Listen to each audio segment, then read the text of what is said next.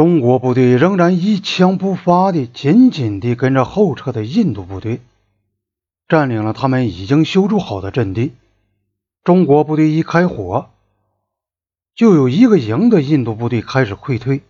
这时，全旅的阵地已开始瓦解，中国部队已插了进来。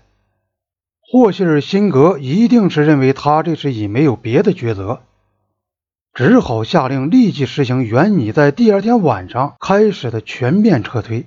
看来，中国部队原来的意图是十一月十八日在边界的东西两端对印度的残存阵地同时发动进攻。十八日拂晓，中国部队袭击了西段中国所主张的领土上最后的印度部队，席卷了楚舒勒以东山上的各阵地，在东北边境特区的瓦弄一端。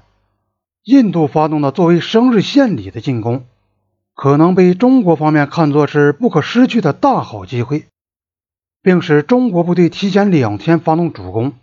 十八日凌晨，在色拉的印度防御阵地上已空无一人，共筑这些攻势的部队那时正沿着公路后撤，他们的重武器、大炮和其他军物资丢在原处。其中包括许多尚未开枪的美制自动步枪。中国部队进入了山口周围被丢弃的阵地，并朝着下面正在后退的印度部队开火。在德让宗，虽然帕塔尼亚在头一天晚上感到有些惊慌，表示担忧，但到了十八日拂晓，情景又完全不同了。那天早晨五时左右，有两名坦克部队的官员到师部去请示。他们发现师部那里非常安静，军官们都在临时兵房里睡大觉，士兵们也裹着毛毯睡在走廊上，连岗哨都没有。如他们后来所描写的那样，是毫无战争气氛。当时，德让宗同色拉同邦迪拉还能通电话。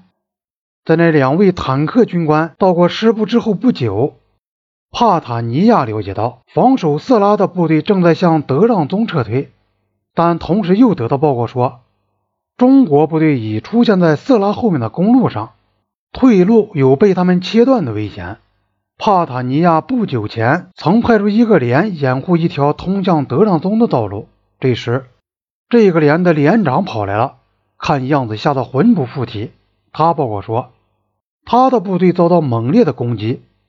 他丢下了正在作战的部队，一个人跑了回来。几乎在同一时刻，中国部队的小型武器从大约一千码的距离向师部开了火。这一下子，局面就不可收拾了。帕塔尼亚命令同他一起住在德让宗的第六十五旅向平原撤退。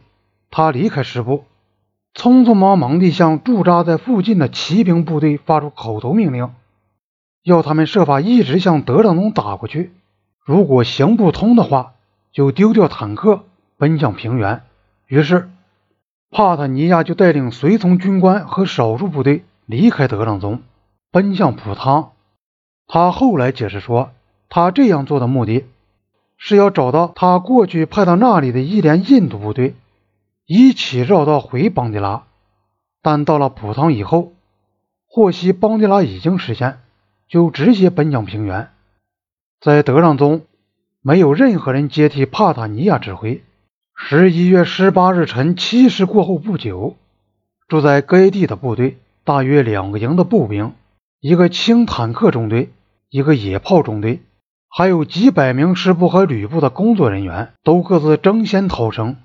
当时也有几名少校级和校级以下的军官，曾企图把他们集合成一支杂凑的部队。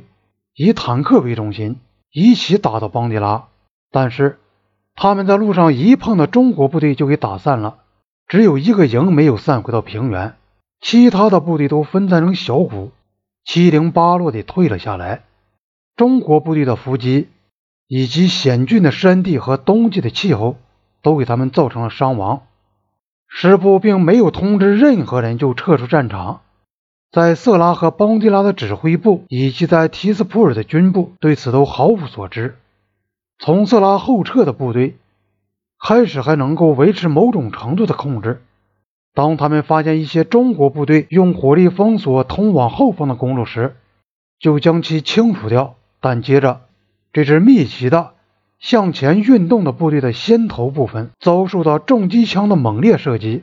霍希尔辛格曾几次组织火力，企图打掉这些重机枪，但都失败了。这时，道路已无法通行，退却的部队挤成一团，陷入混乱状态。中国部队的火力给他们造成了重大伤亡。接着，全旅又散成了零星小股，分头奔向平原。